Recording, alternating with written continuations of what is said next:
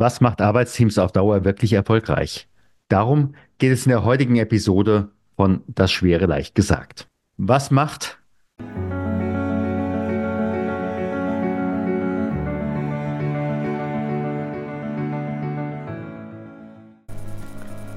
Herzlich willkommen bei Das Schwere leicht gesagt, dem Podcast des Trauermanagers. Mein Name ist Stefan Hund und ich bin für das Team dein Gastgeber. Jede Woche ein neuer Aspekt rund um Trauer im Unternehmen. Wir freuen uns, dass du dabei bist. Like, teile und kommentiere gerne diese Folge und auch die nächsten. Deine Anregungen und Ideen erreichen uns immer über podcast.trauer-manager.de. Zu jeder Episode gibt es Shownotes mit nützlichen Informationen rund um die Sendung oder auch mal das ein oder andere Goodie. Im Namen des Teams grüße ich dich herzlich. Dein Stefan Hund.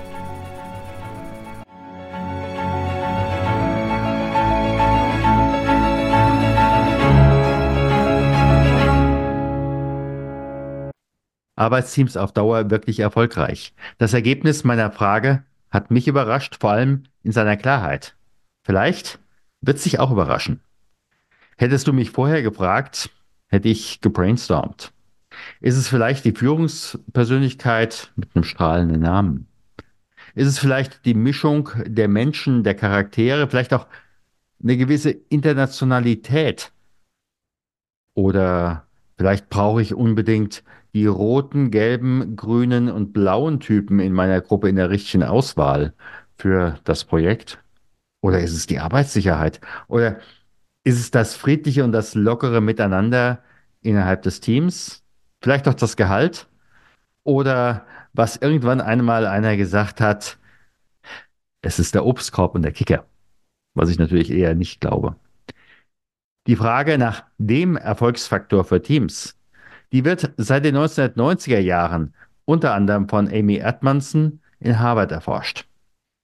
Google hat Anfang der 2010er Jahre zwei ganz große Langzeitstudien für diese Frage laufen lassen. Und Lance Frazier machte 2017 aus den insgesamt 33 Studien zu der Frage, was Teams erfolgreich macht, eine Metastudie. Heraus kam mit großem Abstand ein Punkt, den mit dieser Mächtigkeit, und das ist das, was ich immer wieder lese, zuvor keiner in dieser Vehemenz auf dem Schirm hatte.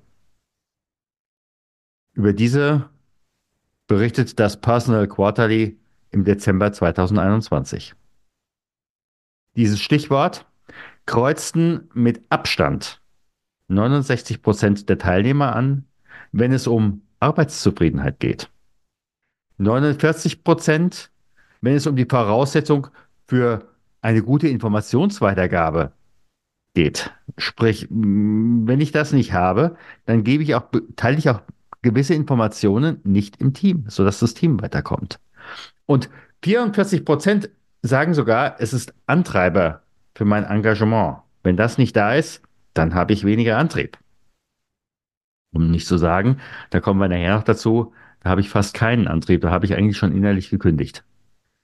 Es geht um psychologische Sicherheit vornehmlich erkennbar durch eine unterstützende Arbeitsumgebung. Das korreliert in der gleichen Meta-Untersuchung übrigens damit, dass eine momentane persönliche Instabilität einzelner Teammitglieder mit 17 Prozent deutlich weniger etwas am Erfolg des ganzen Teams verändert als psychologische Sicherheit. Nun, wie wird psychologische Sicherheit genau definiert? Das ist ja in dem Moment die Frage. Und Psychological Safety, Team Members feel safe to take risk and be vulnerable in front of each other. Ein Trauerfall löst die höchste Form der persönlichen Vulnerabilität, also der Verletzlichkeit des Einzelnen in einer Gruppe aus. Dann wenn ich einen Trauerfall habe und dann am nächsten Tag oder vielleicht auch einen Moment später wieder an meine Arbeit zurückkomme. Ich habe das selbst mehrfach erlebt. Ähm, einerseits, wo mich dann wirklich auch die Umgebung gut aufgefangen hat. Damals, als äh, mein äh, Bruder starb. Manchmal wurde es aber auch gar nicht wirklich groß thematisiert. Da habe ich es auch nicht thematisiert, aber da kommen wir auch noch dazu.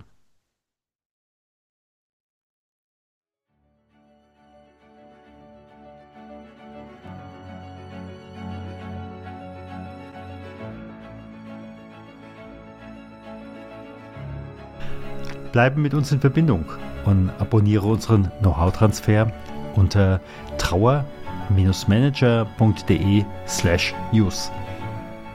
Wir freuen uns auf dich.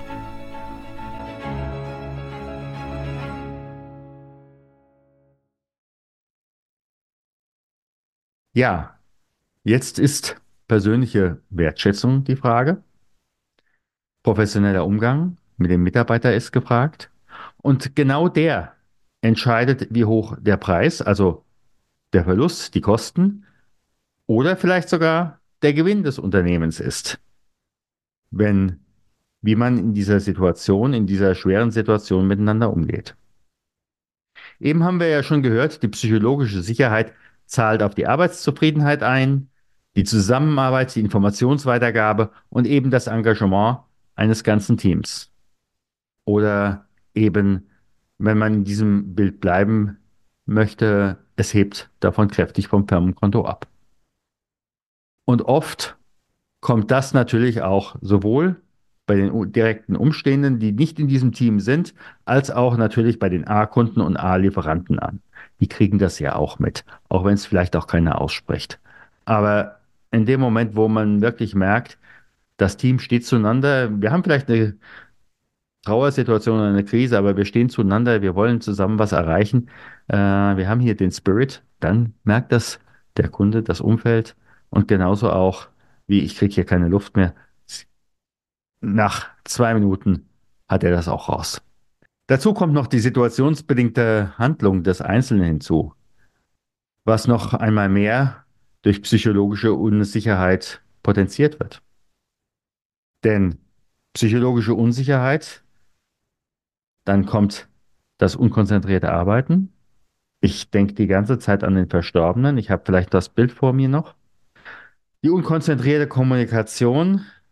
Da habe ich manche Sachen nicht gehört oder nicht richtig gehört oder nicht richtig verstanden. Ich will mich aber auch nicht blamieren. Ich will nicht nachfragen.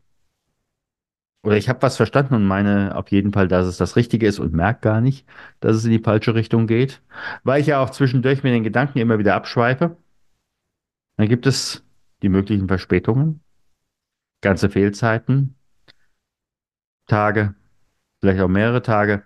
Es gibt mentale Verstimmungen und es gibt die andere Seite, nämlich die Ausgrenzung durch Dritte. Um nur einige der immer wieder genannten Punkte zu benennen.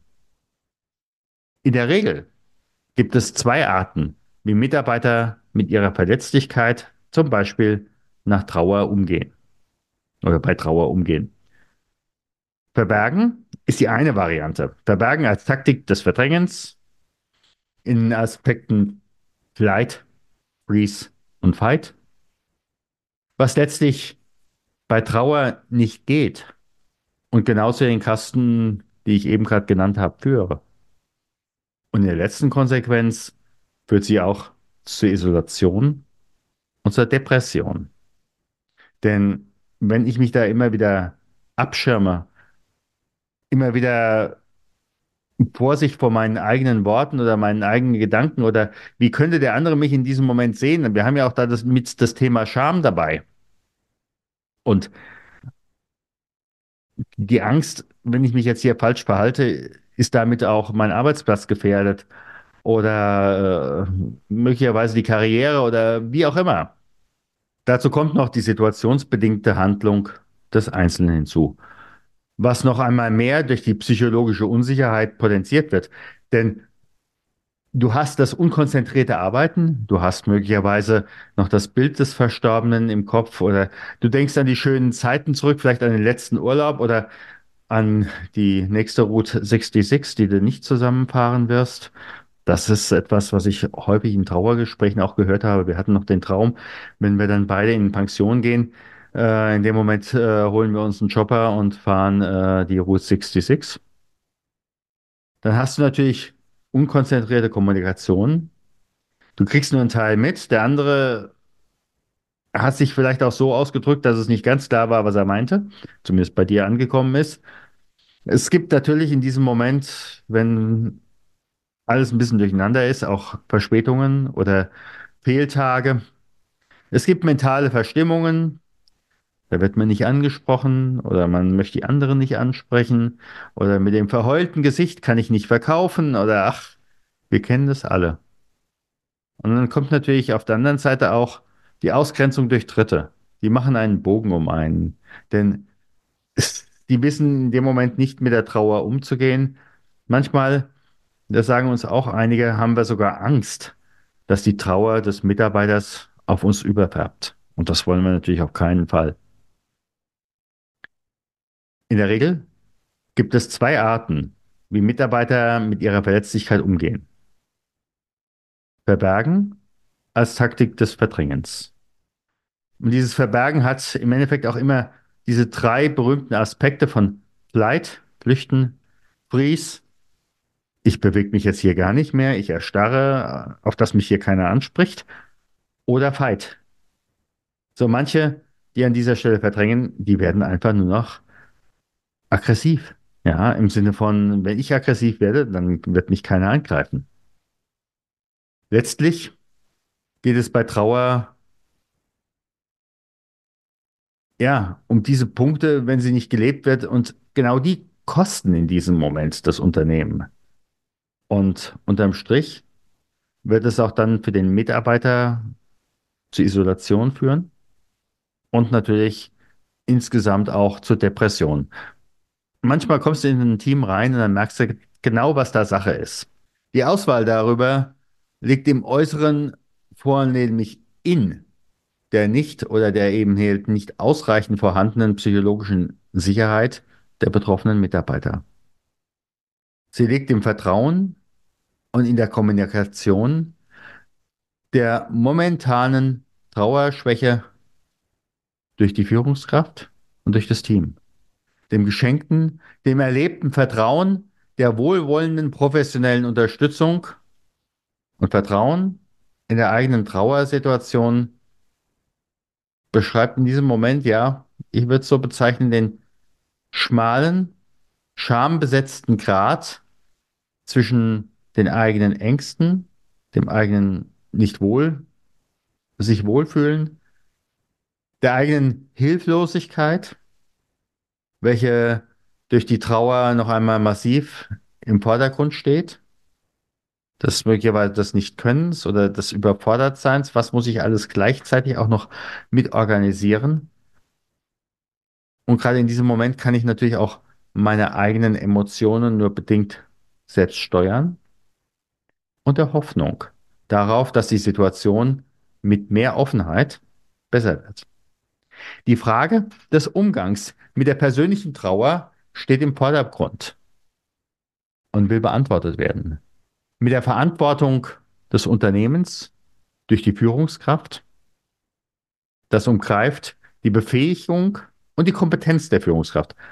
Und hierfür steht zum Informieren und Nachlesen unser Trauermanager zur Verfügung und die Eigeninitiative der Führungskraft kann in diesem Moment nicht warten, bis da der Trauernde sagt, jetzt hilf mir doch mal.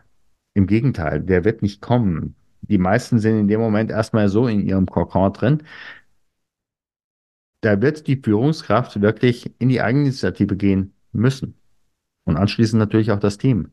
Und damit entscheidet sich aber an der Stelle auch das achtsame aufeinander, um, miteinander umgehen, die Verbundenheit mit dem Team und wenn das da ist, dann gucke ich auf die Punkte vom Anfang, reden wir über Wachstum des gesamten Teams. Aber ganz klar, fehlt diese Sicherheit, diese psychologische Sicherheit, dann wird es zum Verdeckten, erstmal nicht offen sichtbaren oder eben halt zum offenen Bruch kommen und damit zur stillen oder eben halt auch zur offenen Kündigung. Nochmal ganz kurz zusammengefasst. Psychologische Sicherheit ist der Erfolgsfaktor ganzer Teams.